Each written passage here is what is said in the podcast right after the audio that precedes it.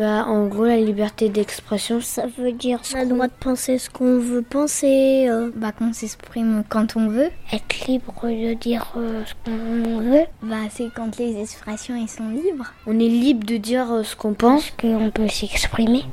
L'info des marmots, le podcast de Paris-Normandie. Qui explique l'actualité aux enfants.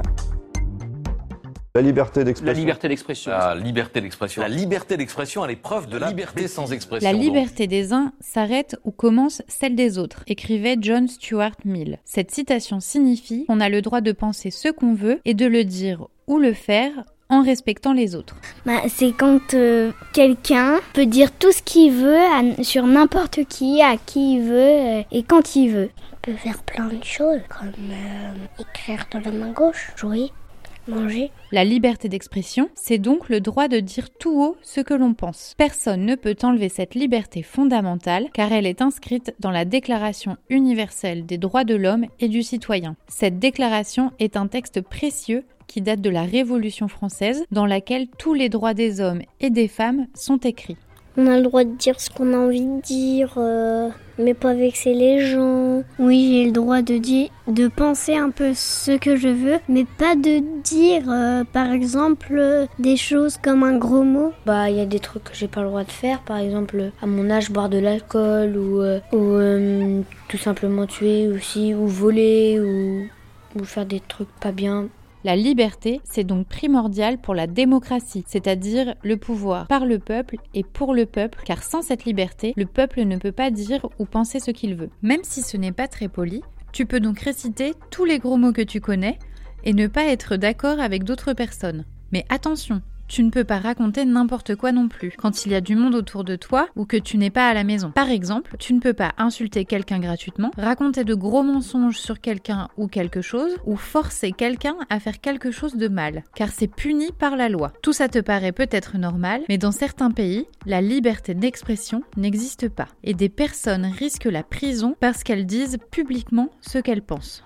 Ils ont le droit de dire ce qu'ils veulent, les, les gens. Je sais pas, les journalistes, les, les personnes, les militants.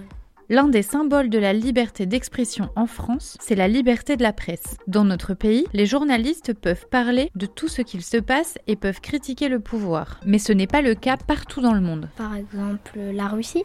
Bah parce que le président, il est pas, il est peut-être pas sympa. Cette liberté de la presse est indispensable dans une démocratie car elle permet à chaque citoyen de se faire sa propre opinion. Les citoyens ont d'ailleurs le droit de ne pas être d'accord avec les journalistes. Car même s'ils doivent vérifier leurs informations et dire la vérité, ce désaccord fait aussi partie de la liberté d'expression. Il y a certains pays qui disent bah non moi je veux pas, je veux, je veux pas que mon pays ait la liberté d'expression donc du coup ils en ont pas. Mais pourquoi on parle tant de la liberté d'expression en ce moment? Samuel Paty, il est mort? Un prof d'histoire géo, il a voulu faire une- une- un cours sur la liberté d'expression à ses élèves. Il a comme exemple, il a pris le prophète Mohamed. En fait, il y a des messieurs qui pensaient pas la même chose que lui et du coup, ils l'ont tué. À Charlie Hebdo. Charlie hebdomadaire satirique. Charlie Hebdo. Charlie Hebdo. Charlie Hebdo. Le 7 janvier 2015, le journal Charlie Hebdo a été la cible d'un attentat.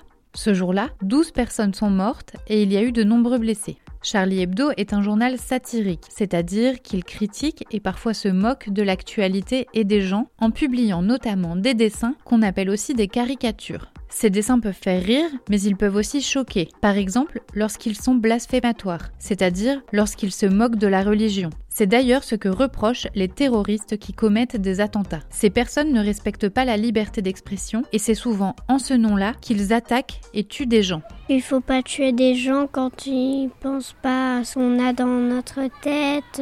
Bah, faut s'expliquer. Parce qu'on a le droit d'être pas d'accord. Pour pouvoir avoir un avis éclairé, tout le monde a besoin des journalistes et d'être confronté à d'autres points de vue.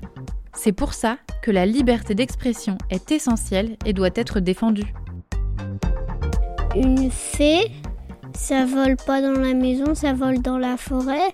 Donc c'est en liberté.